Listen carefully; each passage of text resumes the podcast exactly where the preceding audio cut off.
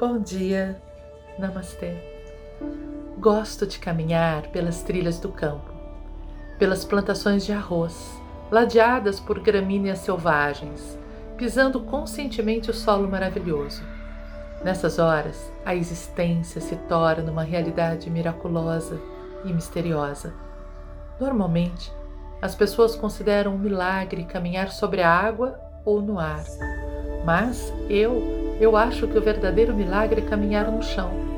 Todos os dias nos envolvemos em milagres que sequer reconhecemos.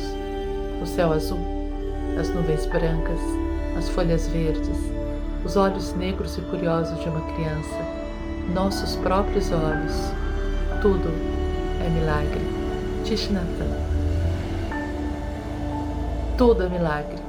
Tudo é milagre, tudo pode nos encantar tudo pode encher o nosso dia de beleza e gratidão.